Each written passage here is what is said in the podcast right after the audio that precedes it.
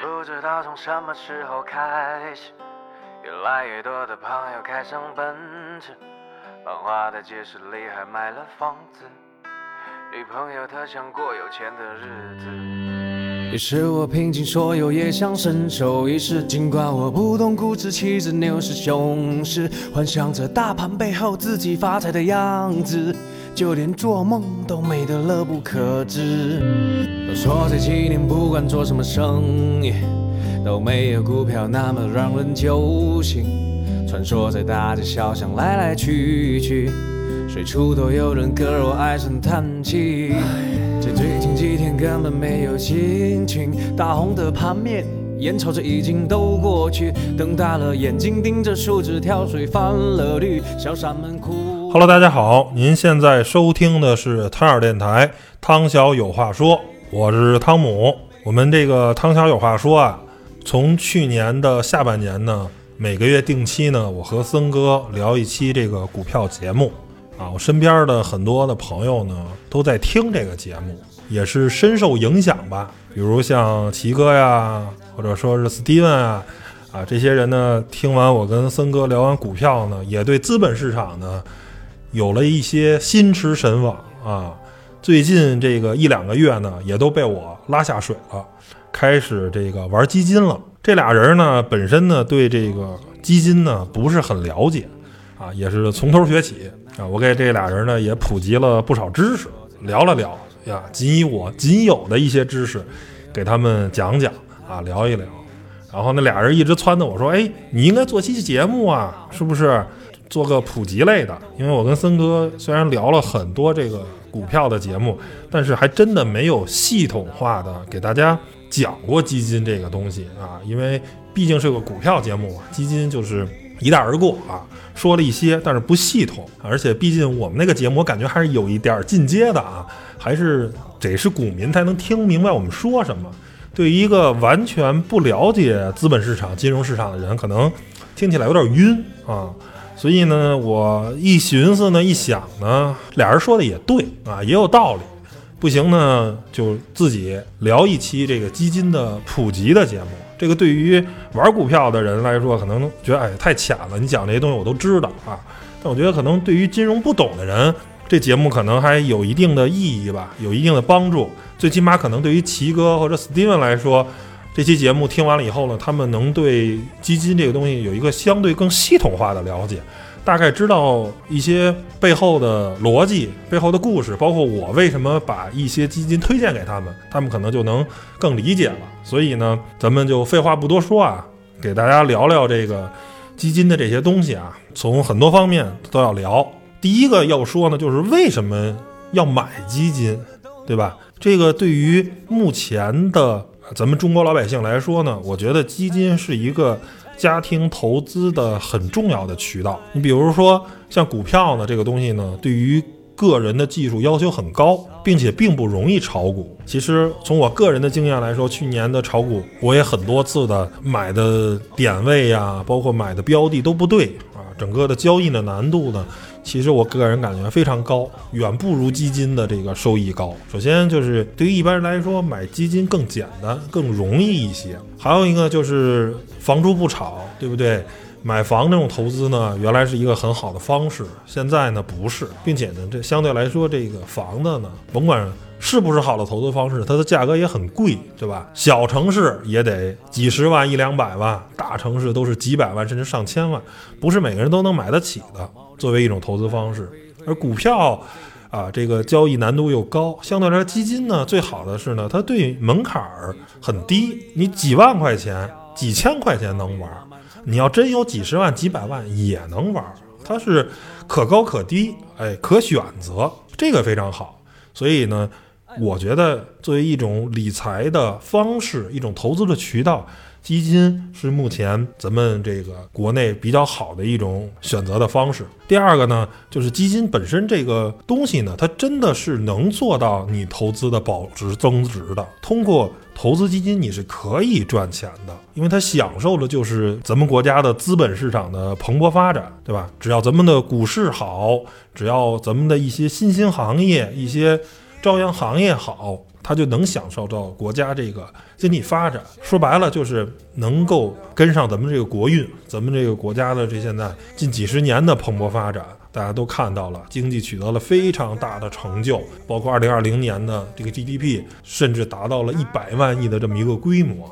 而如果你哪怕就是从零八年开始定投散投基金，你每年去投或者每个月去投一部分，总体算下来，大概率都是赚钱的，都是能有一个相对来说正向的收益，并且刚才也说了，现在 A 股开启了去散户化的这么一个过程，你买股票不见得能赚钱，但是目前现阶段，从目前的经验来说，买基金是能让你赚到钱的。第二个就是说。大家买基金的这个心态一定要有所改变。如果你买股票呢，大家都知道，想追涨停板，想暴富，是吧？恨不得买完了以后，那股票连拉五个、八个、十个涨停板才好呢，一下翻一倍，赚钱走人，找下一个股票继续翻倍，对不对？是想这种短期的、短线的交易，想产生这种财富的暴增，想赚大钱啊。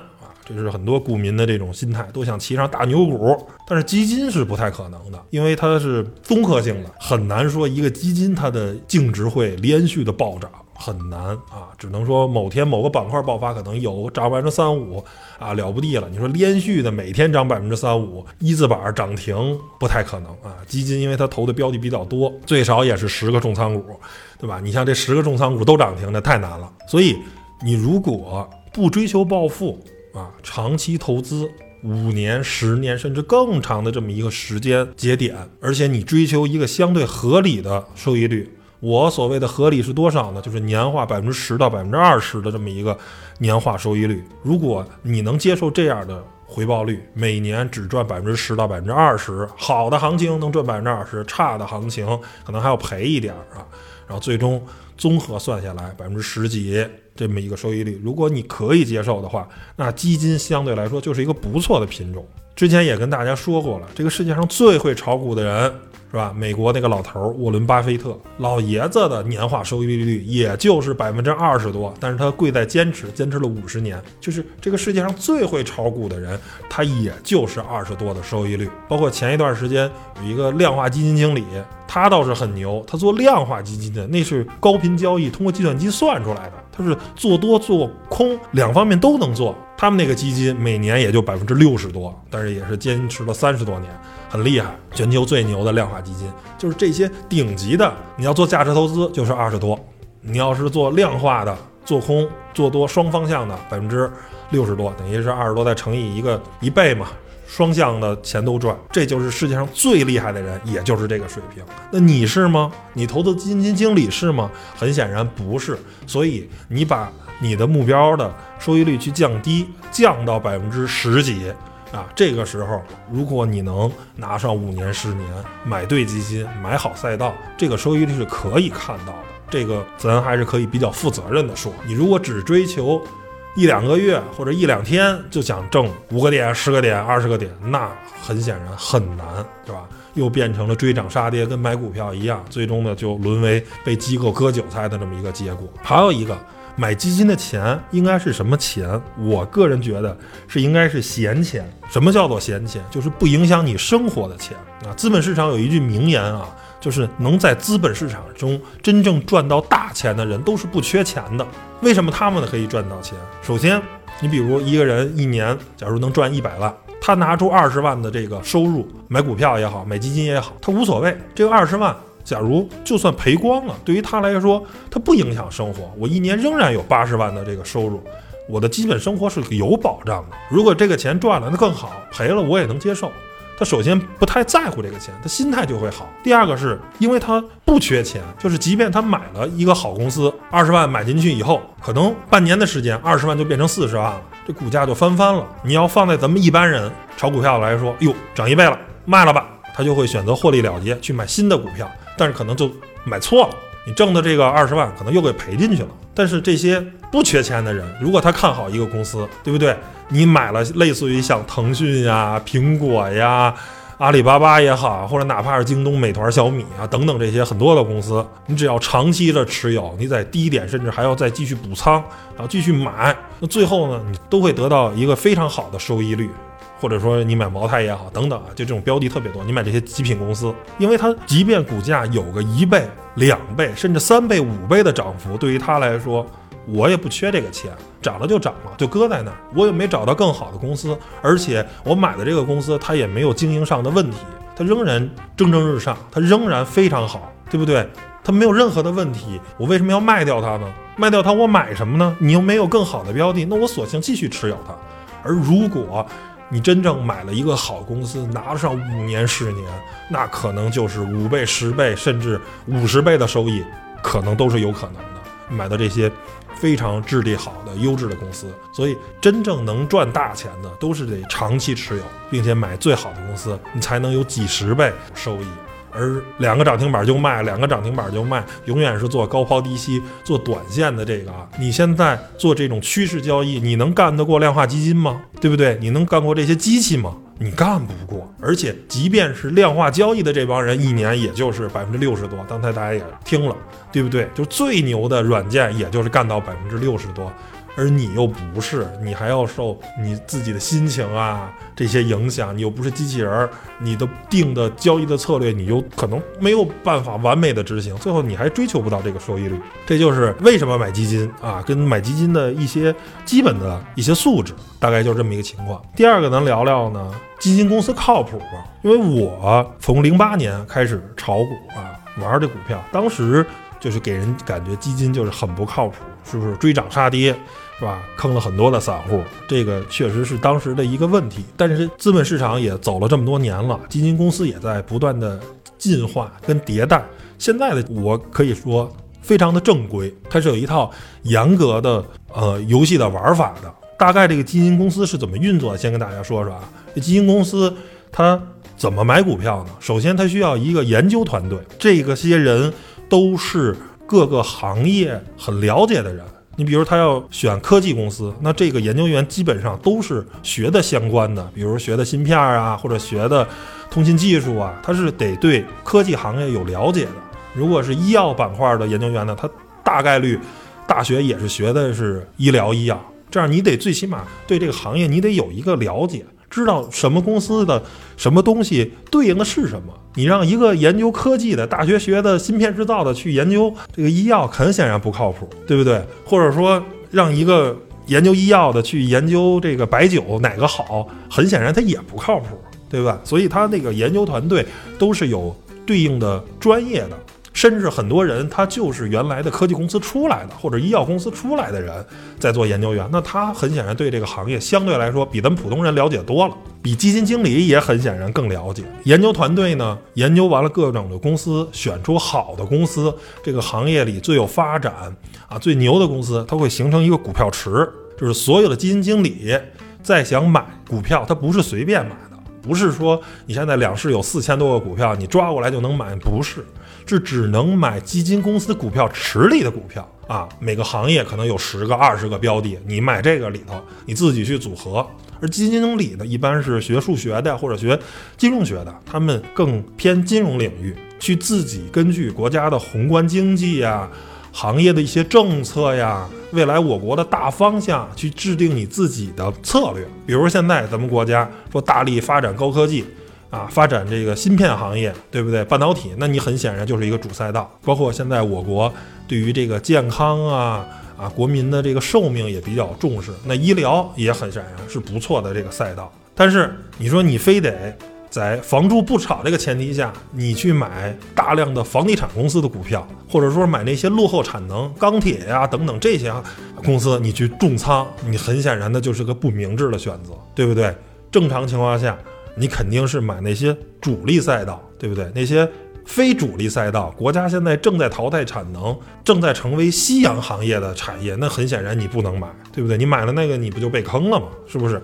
最终呢，基金经理策略定好了，会交给交易人员，这些交易人员根据基金经理的一个目标价位，执行这个买入，包括获利了结，执行卖出换股等等的，会有单门的交易人员。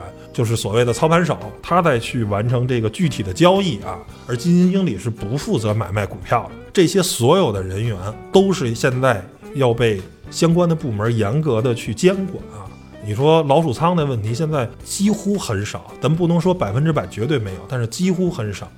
最简单，为什么呢？首先是监管的非常严，第二个是高薪养廉。基金经理如果做的不错的话，据说三百万年薪是一个基本盘，如果不错，基金经理都能拿到这个数。而如果做得好的，对不对？有业绩提成啊，有奖金啊，等等等的，应该上限天花板是一千万人民币。就那些一哥们啊，可以达到这样的收益。那我放着一年几百万、一千万的年薪，我不赚，我去给一些身边的朋友一些股票代码，有可能这个事儿东窗事发，被证监会发现了，吊销我的从业资格证，然后我去坐牢。我一年我放着几百万、上千万的这个年薪，我不赚。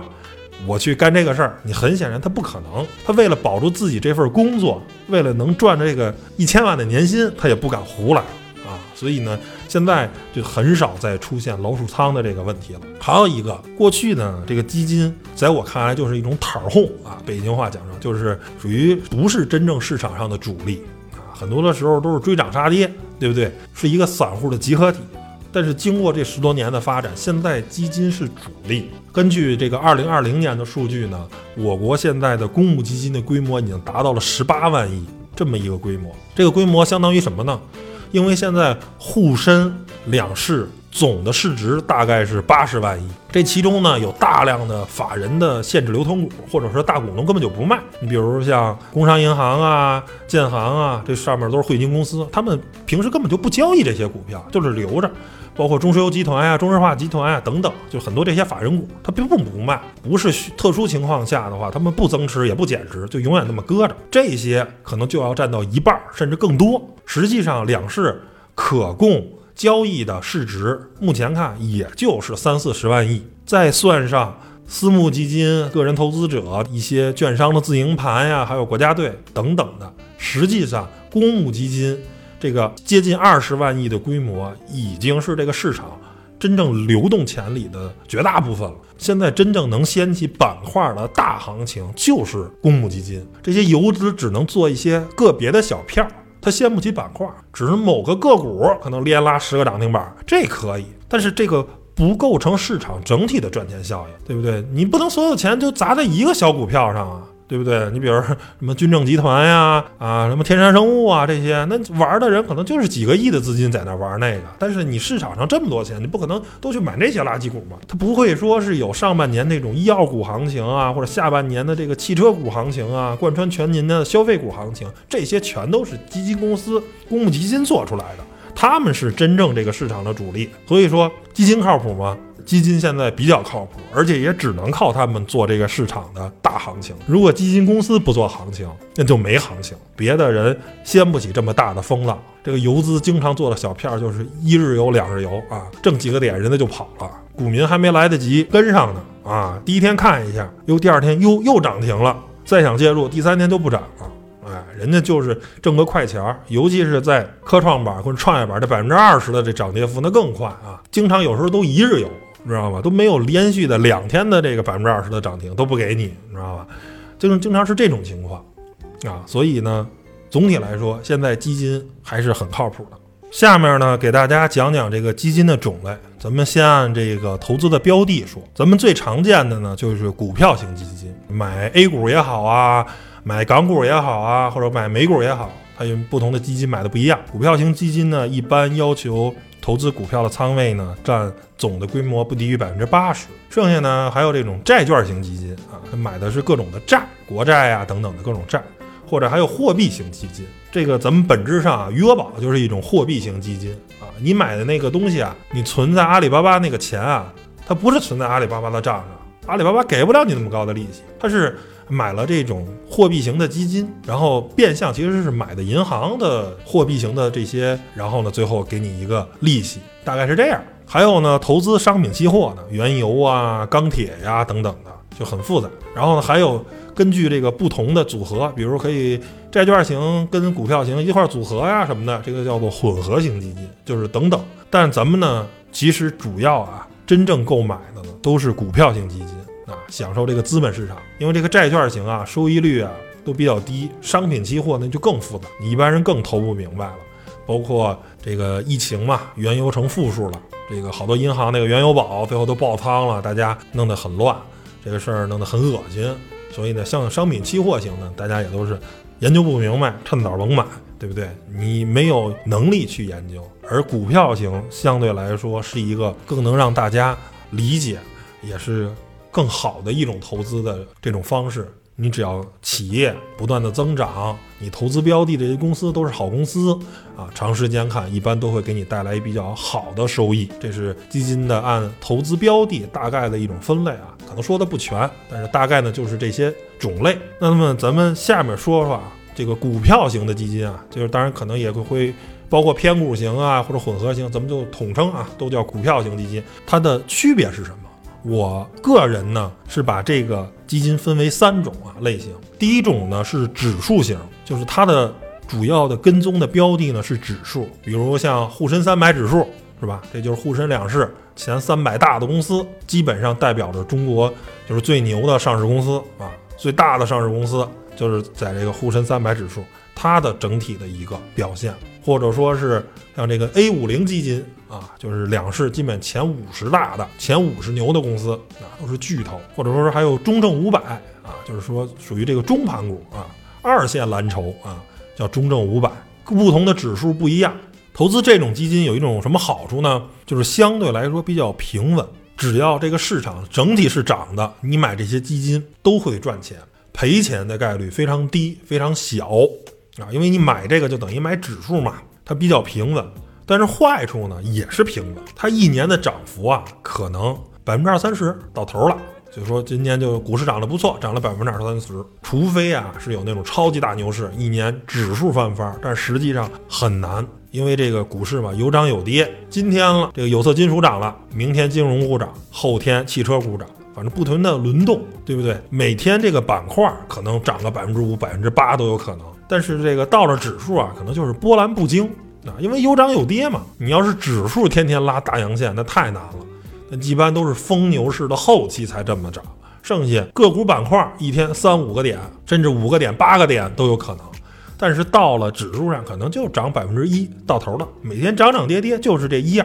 到了二，那都叫大阳线或者说是中阳线了，呃，跌起来也是大阴线了。你说真的，一天指数涨百分之五，或者说一天指数跌百分之五，那都是很少见的。一般都是出了重大的利好或者重大的利空，才可能出现这种情况。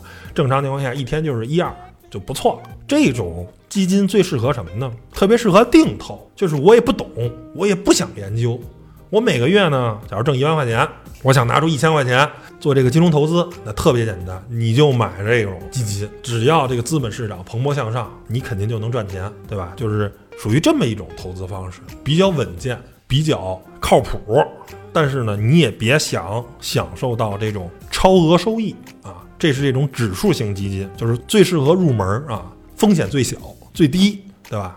这是指数型基金。第二种呢，我总结叫做主题型基金。这个其实在很多人啊也叫指数型基金，但是我觉得不是，因为他买的这些主题型基金呢，都会聚焦到具体的行业，或者说是一些概念，比如说医疗医药，比如银行，比如券商，比如新能源车，比如锂电池。它会聚焦很细的一些这些东西，通常是行业板块或者说是一些题材概念，它跟指数型不一样，对吧？这大盘涨跌跟我没关系，我现在就是做一波我这个市场的行情，大盘可能是平着走的，但是我这个一个月涨百分之二三十，那是很可能很正常的，对不对？所以呢，这种基金呢，好处是爆发性最强，收益率最可观，赶上这种板块的主升浪。一个月百分之二三十的涨幅，甚至更多啊，或者说是半年涨百分之百，这都是有可能。你比如去年下半年，你买白酒也好，买新能源车概念的基金都很牛，都没问题。包括最有名的这个诺安，是吧？这个基金也是做芯片的啊，这个非常的猛，对吧？他们都是这种叫做主题型基金。但是这种主题型基金呢，你一定。要自己去了解，去有一个判断，因为你赶上行情了，它涨得猛，它要是涨完了以后，还有一个可能就是大概率是会回落的啊，是会调整的，就是涨得猛，跌的也猛，你如果在底部买，赶上主升浪，非常爽。但是你要是买在山顶上，这一波回撤百分之二三十很正常，对不对？因为它可能用了三个月、四个月的时间，涨了百分之七十、八十，甚至翻一番儿。从高点往下回撤个百分之二三十，那是再正常不过了。它跟股票其实很相似、很类似，而且你对行业要有判断啊。下一波启动的是什么行业，你得自己有个了解。你不是闭着眼瞎买，对你买银行现在就很悲剧、很惨，对不对？或者是现在白酒已经涨得这么多了，你非得高点去接白酒，哎，半年翻一番，会不会再过半年再翻一番啊？我相信白酒还没问题。你现在杀进去了。完了，悲剧了。从高点现在往下撤个百分之十，很正常。先套你百分之十，但是这对于指数型基金套百分之十，大盘说上证指数跌个三百点，那就挺难的啊，并不是很容易，对不对？所以呢，这些猛涨的猛，跌的也猛啊，这就是这些主题型基金的啊特点。第三种基金呢，叫做主动型基金，我管它们叫做这个呢，其实它也是主题型基金。但是呢，它这个主题是不一样的，是基金经理按照自己风格自行配置的，对不对？是基金经理主动选择的。我觉得这个板块要爆发了，要涨了，是主赛道啊，有机会啊，这些公司成长性特别好，我就会把钱去买这些公司啊，等待这个时机，等待这个机会啊，可能就赚到钱了。而这个板块涨得比较多了，风险现在在大，我就会把这些。股票调仓换成相对价格洼地的这些公司，啊，去买一些可能会迎来下个季度爆发的股票。这种主动型的基金就是完全考验基金经理的选股能力跟这个大势的判断。其实你买这种基金就是买的基金经理。大家可以捋开这个表啊，牛的基金经理一年能做到百分之一百三、一百四的，那不行的做到百分之二三十的也有。这就是基金经理能力，他买了这些更好的的标的，而差的基金经理买的是那些不灵的，是吧？屡创新低的股票，那可不是收益率就很差嘛。而牛的基金经理买的是那些屡创新高的公司，那他们的这个净值走的就很漂亮，这个曲线就是三十度、四十五度的这种一直拉升、一直提升，就是牛的基金经理。而咱们绝大多数呢人呢，其实买的都是这种主动型的。所以呢，你在买之前一定要对这个基金经理有一个判断、一个了解，你不能瞎买，买错了那就完蛋了。你要买好了，你都买到那一年涨一百四的了；买不好就买那一年涨百分之二十，对吧？熊市里也是，牛的基金经理可能只回调百分之十、百分之十五，不行的可能就回调百分之三十四十，对吧？就是基金经理的能力决定了这个基金的常年的这种走势。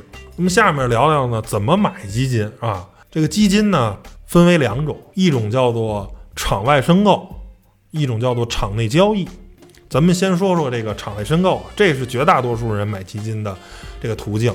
现在呢，基本上在银行啊，甭管是柜台还是 APP 上啊，券商、你的证券公司的户上、软件，比如像支付宝啊、微信啊，或者同花顺啊等等，就基本上所有的这种理财的这种软件呢，都可以申购。当然。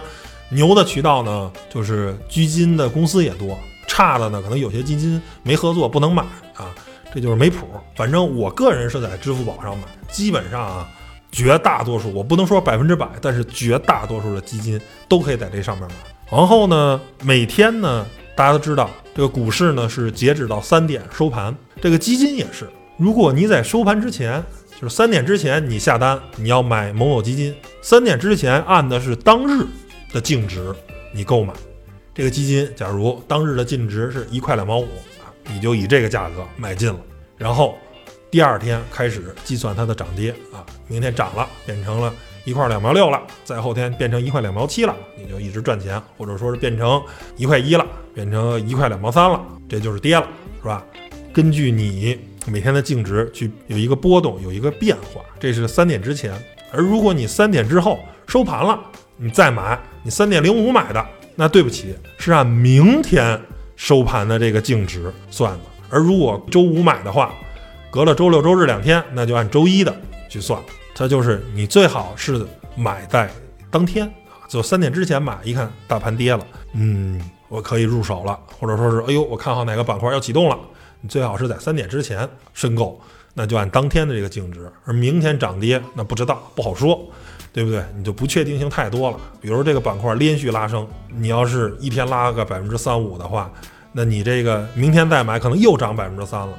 对不对？你就买的就高了，对不对？都少挣了这百分之三，所以这是场外申购的这么基金大概的一个购买的一个情况。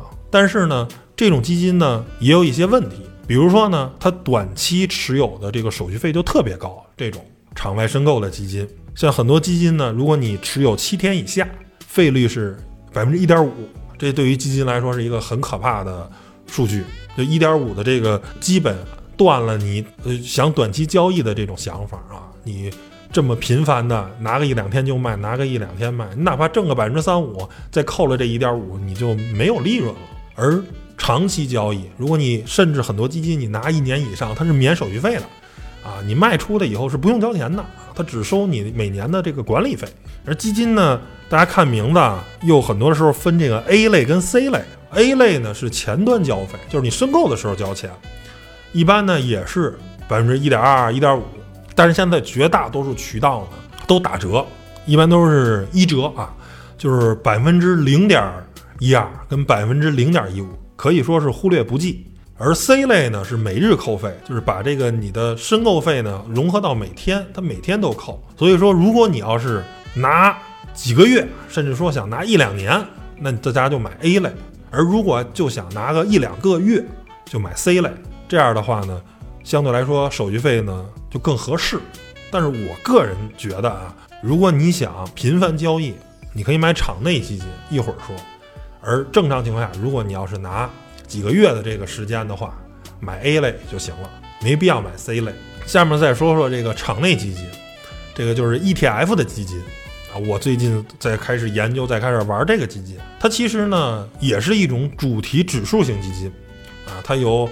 五 G 概念啊，锂电池概念啊，新能源车概念啊，酒的概念等等吧，反正也有各种各样的概念。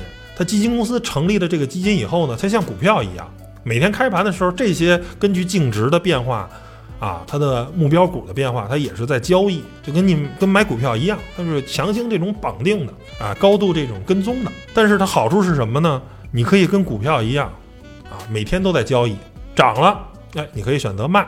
哎，跌了再买，做高抛低吸啊，实时的交易就是可以更灵活的去参与这个市场。你选个股可能麻烦，我就觉得这板块好，但是这板块哪个涨得多，哪个涨得少，哪个是龙头，我也不好判断。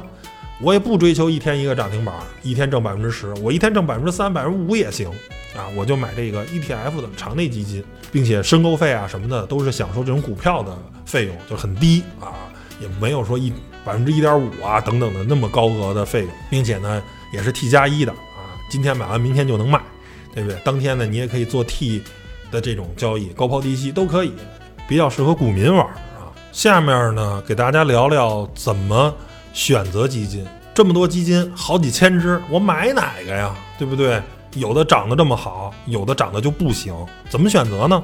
首先要跟大家说，这个基金啊不能买一个，这个跟买股票一样。你要买股票，你都压在一个股上，它要是牛是真牛，它要不行啊，出了问题了，对吧？跌起来也真惨。因为你本身选择基金呢，就是追求一种稳健的、长期的收益，你就不想说追涨停板那种概念。所以呢，买基金一定散投，多买。你比如说你要十万块钱买基金，那你可以买十只，一只买一万，甚至你都可以买二十只，一个买五千都没问题。所以呢，一定你买的基金，我个人觉得啊，十只以上，就是不同主题、不同题材啊，指数型的什么都搭配上。你比如，我可以十万块钱，假如咱就满仓啊，都买了，我可以买百分之二十的这种指数型，强行绑定沪深三百或者 A 五零啊，这是基本盘，只要市场不差，我就能涨。买两万块钱的，哎，我再买五万块钱的主动型基金啊，就看哪个基金经理好，比如说。特别有名的刘格峰，好，我买他的；或者说是今年特别猛的这个农银系，好，我买农银的。就是你自己去选这个基金经理，你喜欢哪个基金经理，你觉得哪个基金靠谱，你买，哎，买五万块钱这个。剩下你还可再买三万块钱什么呀？买那种主题型的，比如说我现在这个市场，大家觉得这个大科技可能要反弹，那我可以布置一些大科技啊，对不对？包括整个今年二零二一年，我都看好军工股，我都觉得军工应该能有一波比较像样的走势。那现在军工股正好正在调整，我可以先布局一点军工嘛，我再买一部分军工，我可以买一万五的大科技，我再买一万五的军工啊，就是所以说，你买基金一定要散投，根据你自己的风格、自己的判断，跟你自己的一些东西去把这些基金散开了，不要把鸡蛋放在一个篮子里。你想每个基金。他买十个股票，你又买了十个基金，你等于一下买了一百个股票。这样，即便其中有一两个公司股票爆雷了，连续的跌停，你都不怕，因为它对你整个的影响是非常小的。而这些基金经理理论上买的又是这个市场上的极品公司跟最好的公司，等于你买这个十个基金，相当于就。把这个沪深两市最好的一百个公司都买了，那他们如果上涨了，如果有行情，理论上他们应该是涨得最多的，所以你就能享受一个比较好的收益率，对吧？比较好的这么一个东西。所以基金，首先我第一个观点就是一定要散投，不能说都买一个，是吧？那样收益率是高，但是万一它没有行情呢？万一你买的这个买错了呢？这跟买股票一样，对不对？你买个三个五个，对不对？不同的板块去搭配，那东边不亮西边亮，也许这个一个月没涨，在这趴着呢，但是另一个板块启动了，咣咣咣，我挣了不少钱，哎，再把这个赚的钱再补到这个，下个月这又启动了，它反复的去交替，而你死守这一个，涨不涨也不知道，你只能等。对不对？你又不是主力，你又没法做行情，只能说人家做了行情，你跟着搭个便车一块儿挣挣钱。然后第二个呢，你看这个基金一定要看它的业绩曲线，看这个业绩的曲线什么目的呢？就是看它的回撤力度。像这个知名的这个诺安基金啊，涨的是真猛啊，回撤也是真猛，这个就不是一个特别好的基金，我就是做基金做出了股票的感觉，我觉得不好。除非你是玩 ETF 的，你又不是 ETF，你这么做的话又不方便交易，你这样的话就是很难。真正漂亮的基金是什么？最牛的当然啊，整个全年都能走一个三十度或者四十五度的增长，那是顶级的，对不对？那是最好的基金经理。你比如去年的农银系，或者说是我自己买了一个叫诺德价值优势，都是全年都是在涨，一年最后涨了百分之一百二、一百三。非常牛，非常的好。最差的也是在大盘横盘中，它是缓步的提升。比如说，从去年的七月到十二月，这基本上是一个横盘啊，大盘没动，但是它的市值可以慢慢、慢慢、慢慢的缓步的以十度或者十五度的这个速度慢慢往上抬。好的基金经理，他会在大盘横盘的时候，我更好的布局一些能慢慢涨的股票。这也是顶级的，就是最差的就是，首先就是猛涨猛跌，这我觉得不好啊，这对于咱们场外的基金不是一种好的曲线。第二就是大盘横盘它也横，那我觉得这不是一个好的主动型基金啊。当然，我现在说的选基都是主动型的啊，不是说指数型。你沪深三百指数平着走，您也平着走，那您那我直接买沪深三百指数好不好？我买您干嘛呀？你的主动性不就是我尽量回避一些。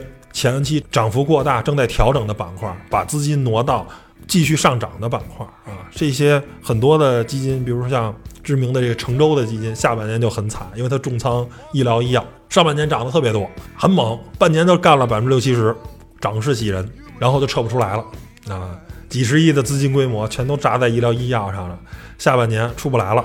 然后一直就横盘调整啊，这就是不是很好。他之前的业绩大家没人质疑，非常强的，嘿，很牛的基金经理，但是也犯了这种，他基金全都重仓在一个板块，你又不是个指数型的基金，你都重仓在一个板块，就会产生这么一个问题啊。还有一个呢，就是你要看这个基金的重仓股，你通过重仓股去判断它赛道是不是分散。你看这基金经理去年涨的是不错，一看哟，拿了六个白酒股。如果它是个消费的基金，还则罢了；如果它不是个消费，也叫什么科技或者什么优势啊什么的，你看拿这么多白酒股就会抱团，这没什么能力啊！买这些白酒谁不会啊？对不对？这不叫好的基金经理。牛的基金经理是我买了三四个行业，我的曲线仍然能做到很漂亮，那就说明他买了三四个行业里最好的公司才能有这样的业绩。假如你又买隆基了，又买长城了，又买宁德时代了。啊，又买贵州茅台了，又买海天味业了，对不对？最后综合一看，买的都是各个板块都不一样啊，有消费的，有有科技的，有等等的，然后人都买到这个不同板块的最好的公司了，买的极品公司了，人家最后赚钱了，这叫好的基金经理，对吧？所以也要看他的重仓股，你有一个判断。再有一个呢，大家买基金跟考试似的，那谁考的分高我就买谁呗，那我就看这个基金排名怎么样，每年最后年底出一个排行榜。啊，今年的一哥、二哥、三哥、四哥，对不对啊？哪个涨得多？前十名，我把这个排名前十的基金我都买了，我是不是就赚钱了？也不见得。为什么这么说呢？你比如说以去年为例，之前节目也说了，前三个都是农银的，怎么做到的呢？抱团新能源板块，全买的是锂电池跟新能源车的这些公司，上下游的，正好来了波行情，嘎嘎嘎，百分之一百三十四，是赚钱了。但是明年这些新能源车还能这么涨吗？不见得了吧？去年涨了一百四，今年再涨一百四，没这么乐观了吧？不太可能了吧？是不是？之前成州就是例子，包括一九年的一哥刘格松，一九年的时候没记错的时候，业绩大概是一百二、一百三当一哥了。今年刘格松的主要的基金也就是六七十、四五十，这就是平均基金经理的水平啊，对不对？因为现在大多数很多基金都做到六七十了。去年的一哥呀，牛不牛？牛。第二年就是达到一个平均水平，他就当不了一哥了。两个原因，第一个是跟他重仓的板块有关系，对不对？你不可能重仓的板块连续能暴涨两年，对吧？今年是这个板块，明年就换了。谁家过年不吃顿饺子？你不能每年都是你家吃饺子，我们这儿连汤都喝不上嘛，对不对？板块轮动，这是股市的特点。第二个是什么呢？他第一年当一哥，我管理着三十亿的资金。我这三十亿相对来说，在整个公募基金的这个大海里头，我还算是比较小的规模，我进出比较方便。这三十个亿当一哥了，一下这三十亿又来了二百亿、两百多亿或者三百多亿的规模，这刘和松他就管着九百多亿的基金，那这个就是个大象啊，是吧？原来这个基金就相当个小猫小狗，进这屋子里不显山不漏水，或者即便显山漏水。它也没有多大的响动，这九百亿的资金，这也在市场进出，那就是庞然大物啊。它会面临一个什么问题啊？我买这些公司，买涨没问题，你想撤可撤不出来了，你一撤就跌，你一跌，你的净值扑噜扑噜就掉下来了。而这些小基金，你比如就管着三十亿，甚至更少，假如我就管着三亿的资金，你去年你上半年一直干一样，叭叭叭叭叭，一下涨了百分之五六十了，没问题吧？哎，这几个亿叭撤出来，下半年全都砸汽车，新能源汽车，咣咣咣又干，又涨百分之七十，七十加七十，一百四到手了，当一哥了，对不对？你管着三个亿、五个亿、十个亿，你能这么玩？你管九百亿的时候，你能这么玩吗？买哪个板块，哪个板块就涨，你一卖就跌，因为你管的钱太多了。这就是如果你买基金，不能说只看排行榜，如果看排行榜就能买好基金，就能赚大钱，那这。太简单了，那基民不就都赚钱了吗？我就都买基哥呗，我就十个榜或者前二十我都买，对不对？我按榜单一捋，我就买，就赚钱，对吧？所以这个事儿不可能啊，你得综合着去判断，你得看这基金你是靠什么拿到这个榜单了。如果是靠重仓一个板块，所有一波干，就跟诺安一样，对不对？那个是不行，是吧？那个只能干一波，它不能干好几年，而且随着基金规模越来越大。他当从一个小猫小狗成长成一个大象的时候，也很难了，他就撤不出来了，他只能追求一个平稳的上升，对吧？就跟这个刘格松是重仓隆基股份，那隆基股份它慢慢涨行，你能再哐哐哐狂拉隆基股份的涨停板吗？你说我做市值，你一拉，人家剩下那些没他拿的多的，人家撤出来了，你拿着十个亿。我就拿着几千万，你一拉我撤了，我再买别的公司去了。还有那么多相对便宜的公司，我没必要一直守着这一个，这个已经被严重爆炒了，对不对？所以它就是这么一个逻辑。再说一个基金的这个里面的门道啊，我个人觉得啊，基金啊叫做买旧不买新，我觉得没有必要买新基金。就现在好经常，而且一说这新金募一百五十亿。易方达的那个一下有两千多亿的申购额，弄得这个买基金跟买这个新股似的。但是大家买新股，一般开盘甭管涨多少，有涨百分之一百多，有涨百分之二百多的，最差也涨个百分之二三十、三四十。买新股你肯定能赚钱，但是买新基金可不是，因为我觉得很多人。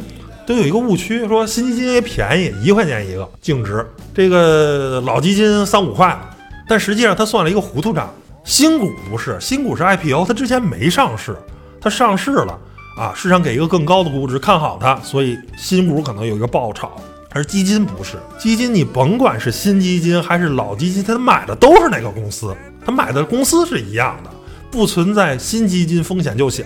你如果在股市的高点，你买新基金，它也是买在六千点上了，从六千点跌到一千点，它也是市值拦腰斩。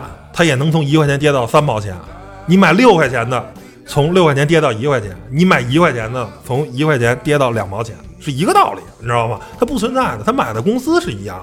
而且目前绝大多数基金经理都抱团，他甭管管着五个八个基金，只要它的主题差不多啊，不是消费跟科技这种明显不一样主题的基金，如果都是类似于科技的，你翻看它的这个持有的这个股票。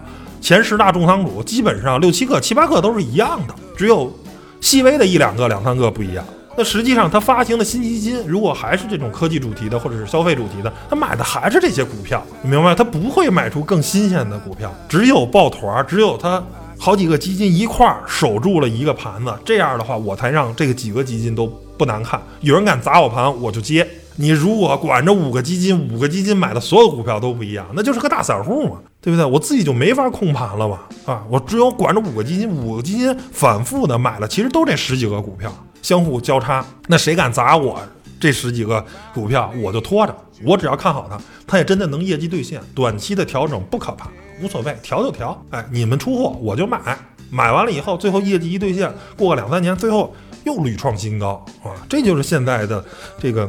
基金公司的操作模式，所以绝不存在新基金更好、风险低。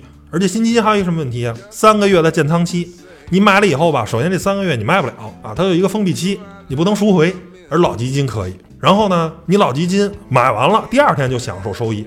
这新基金不行，它建仓期呢，一点一点一点一一点买。你想，一百五十亿的资金买买买买买买到。百分之八十的仓位得买到差不多一百二十亿左右，他得买一会儿呢。这个三个月的封闭期你也享受不到这个收益率，或者说是大盘涨了百分之二，涨了百分之三，您那基金你看当天才涨了百分之一，因为为什么仓位不够，它得从零仓位买到百分之八十九十这种高仓位，它是需要一个过程，你并不享受期间的这个市场的增长。所以我个人的意见啊，新基金没有必要买，踏踏实实买老基金，你又不是不能申购。除非是有些那些不能申购的基金经理特牛，人家封闭了不申购，那你发个新基金，你考虑一下。如果不是这样的话，有新的有老的，就买老的就行，没有必要。刚才也说了一嘴啊，一个好的这个基金经理什么样的，包括整个业绩曲线最好是缓判的，三十度啊，甚至牛的四十五度，不行的三十度的这种上升，然后不能重仓一个板块，对吧？这些我都是说了，这个是一个好的基金经理。再有呢，就是这个基金规模，首先太小的，我觉得没有必要。就有的那一两个亿啊，甚至几千万规模的基金，我觉得就这种规模没必要买，那就是一个大散户，对不对？对市场没有什么影响。但是你真的说几百亿的、三五百亿的，我觉得也不见得需要买。三五百亿的后果是什么呢？它大概率就成为了刘格松那样的，撤不出来了。他追求的是稳，是吧？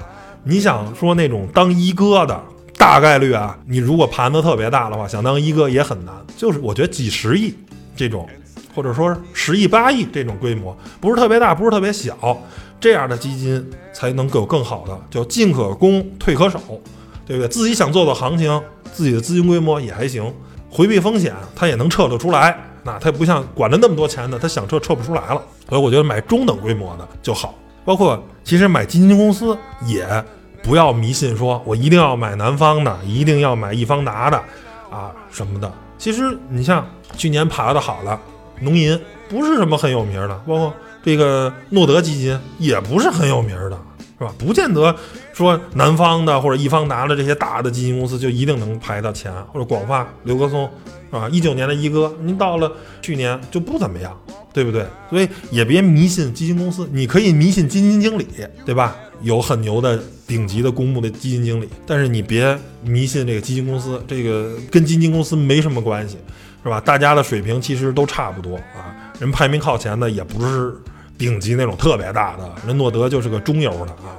也不是特别大的。下面呢，给大家聊聊这个交易上的经验啊，买卖的一些细节上的东西。首先呢，就是主题型基金啊，就涨多了一定要卖，甭管是咱们白酒啊，或者说是消费啊，啊，或者说是新能源汽车，像这个用了几个月的时间，快速有一个拉升主升浪。这个一定要减仓，嗯，全清了也好，或者说我留三分之一的仓位，留一半的仓位，一定要就适当的去做获利了结。这些跟那些主动型基金不一样，主动型基金基金经理可能能做一定的适当的减仓，而主题型的他买的永远都是那个标的，他就不动。啊，除非某个公司不好了，他选择换一个标的。正常情况下，他永远都买了那些。你一定要适当的去减仓啊！你自己当你的基金经理，你要去去把它卖了，然后自己去发现相对价格洼地的。如果你继续还选择主题型的，你比如说，哎呦，白酒涨多了，我觉得科技啊快有行情了。而事实也确实，最近这个十天左右啊，科技相对来说板块比较强啊，走的还不错。哎，那我就把这个钱布到科技里头。对不对？完成一个复利的这么一个过程。主题型基金涨得多了，一定要考虑卖啊，部署到价格洼地中。还有一个呢，如果是这种基金啊，都是主题型的，还是同公司的，就更好了。你不用选择赎回，明白？如果你想好了直接要买的话，你可以同基金转。你比如说这个叫做啊，假如啊，随便说个名叫南方白酒指数，我觉得涨到头了。我可以选择南方科技指数，它同基金公司的，你直接转，它那个手续费是比较低的，因为一个基金公司嘛，它可能只需补一些差价什么的啊，补一些这个卖出的啊费用就行了，你不用去补这个申购费。你要直接卖了的话，再买又有新的申购费产生了啊，所以同公司的这个可以选择转换，很多这个软件上都有写着呢。你别选卖出，卖出里头一个转换，你转一个你觉得能涨的基金啊，这是可以的。还有一个呢，就是说，当你判断这个市场现在是个牛市，啊，整体这个市场的估值不高啊，相对来说比较便宜，没有到疯牛，没有到泡沫满天飞的情况下呢，叫做买跌不买涨啊，不怕股市跌，对不对？就是最近这一年的经验就告诉你，跌不可怕嘛，对不对？疫情的那两波探底是不是绝佳的买点？包括下半年的这个大横盘是不是绝佳的买点，是吧？反而是跌下来好事儿，你相对低点去买，你反而是追高，追完了邦基又掉了，追完了邦基又掉了。但是你判断大概率是低点，是一个泡沫比较小的空间，然后呢，市场的流动性啊。整个国家的这个股市应该是欣欣向荣，是一个慢牛啊，或者是一个什么一个？如果向上的话，所有的跌的时候都是买点，而涨了某个板块涨得特别凶、特别猛的时候，你才要考虑卖。就是基金是一个左侧交易的品种，它不是右侧交易，它不是趋势交易啊，跟炒股票不一样。但是你先得判断是牛市还是熊市。如果你觉得未来是熊市的话，那就不要空仓，就是最好的选择，不要参与交易。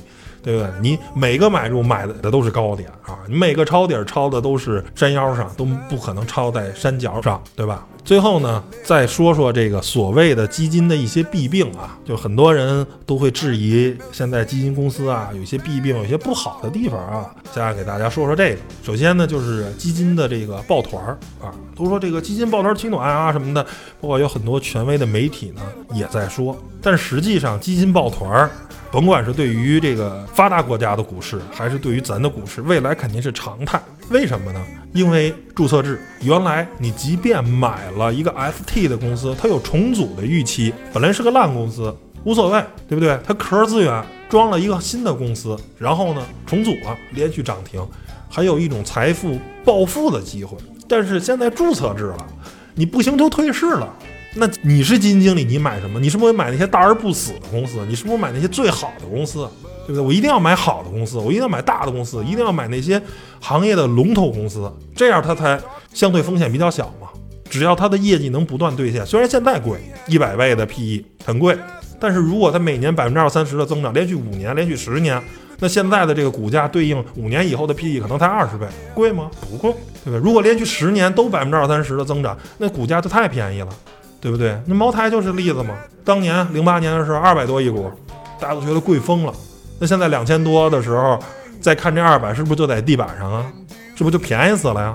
对，就是这个道理。就是只要它能不断的发展，只要它是龙头公司，在一个国家的大的赛道上，在一个大的风口上，它的成长性是确定性的。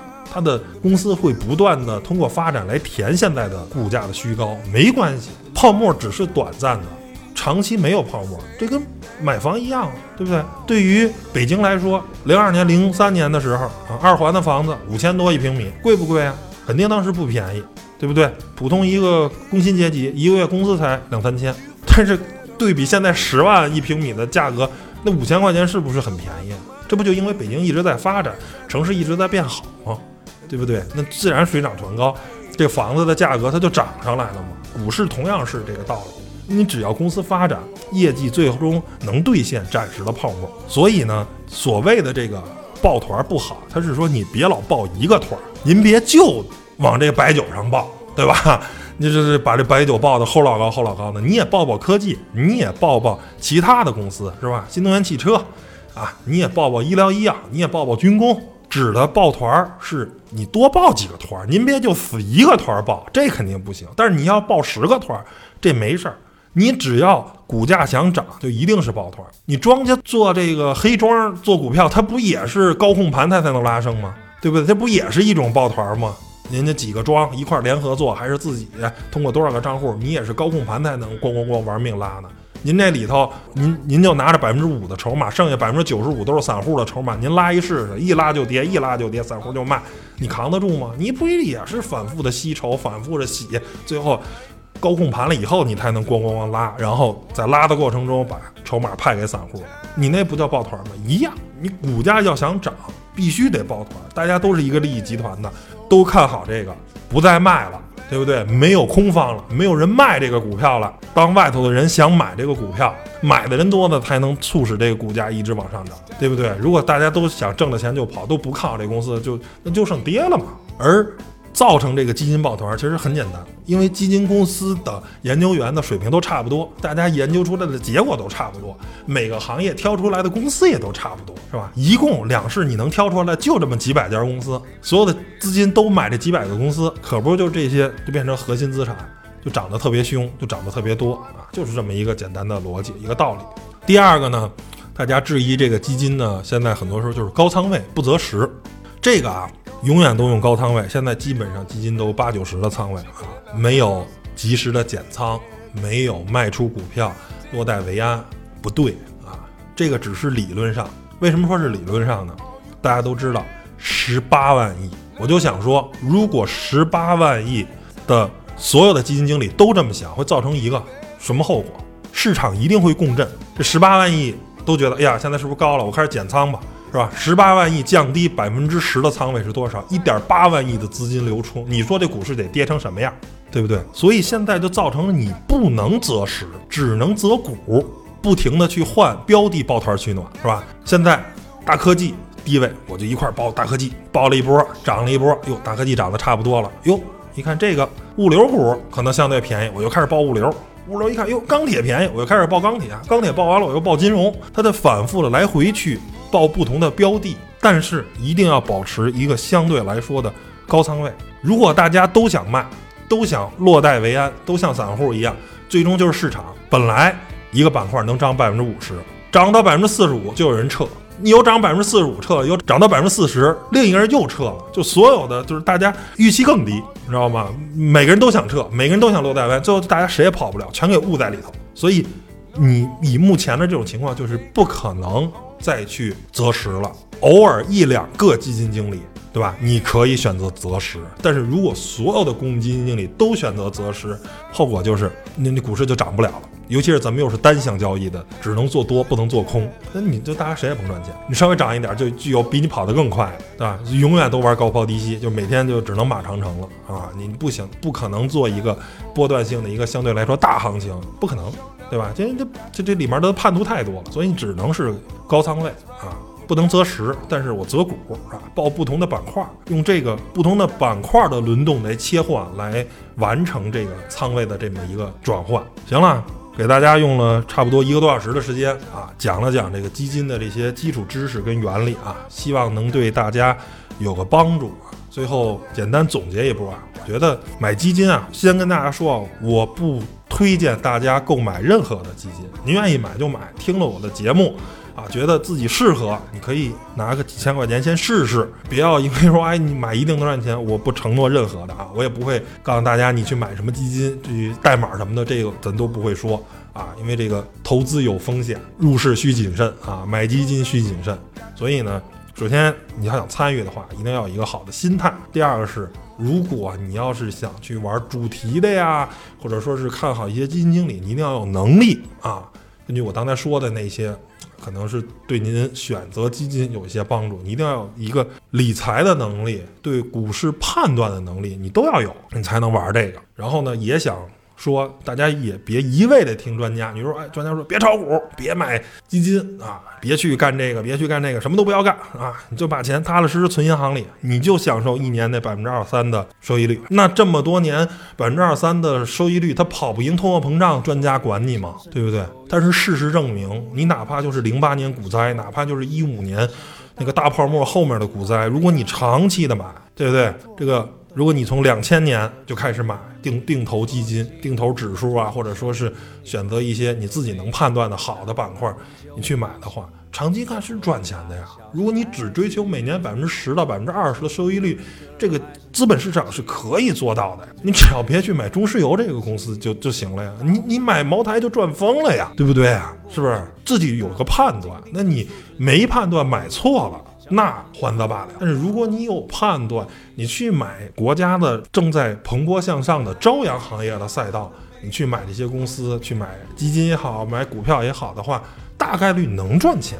咱们也别非黑即白，就是说盲目的入市啊，什么都不懂就去炒股票，去买基金，那可能会赔钱啊，而且是很大概率赔钱。但也别说，哎呀，专家说了，老百姓就踏踏实实把钱存在银行。那通货膨胀这么多，你找谁说去呀？对不对？你要当年，假如还是举房子那例子，你两千年的时候，你要是有三十万存银行里，现在这利息算下来，我估计四五十万到头了。那你要当时三十万买套房，现在不知道翻了多少倍了。你说你三十万当时要买一些好的公司，不知道现在翻了多少倍了。所以说，别妖魔化这个投资，是吧？金融投资还是一个很好的一种方式。不是坏的方式啊，既别神化它，一夜暴富不太可能，也别妖魔化它，说哎呦这就是魔鬼，这就是割韭菜，老百姓的钱全放那里，也不见得是，还是一个自己的心态能力综合的。哎，当你可以战胜自己的这种恐惧，战胜自己这种贪得无厌，追求一个长期稳定的这么一个过程，资本市场是能让普通人赚钱的，行吧？那本期关于基金的节目就跟大家聊到这儿。谢谢大家收听，希望能对大家这个投资有所帮助吧。那咱们下期节目再见，拜拜。听说天台上是在拥挤，可是万事能待在楼梯，还是收手。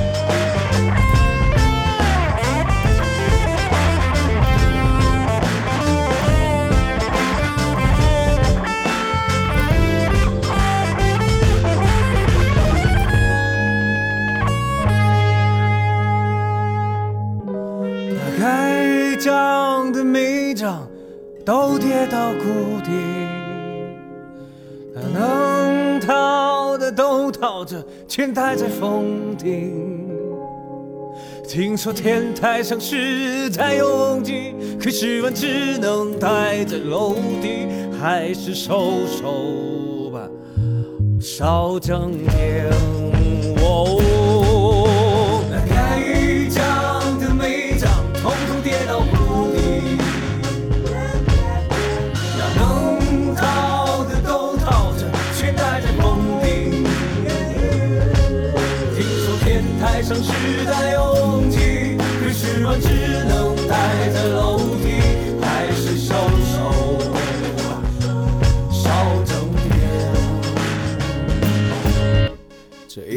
全部都回到了开始，写好的辞职信我放回抽屉，我依然骑着破旧的小毛驴，来来回回的穿过这片城区。我突然怀念有你们的日子，一群和我一样爱装逼的屌丝，告别那漫长空场清唱歌肉的日子，就让我从头开始。哎呀！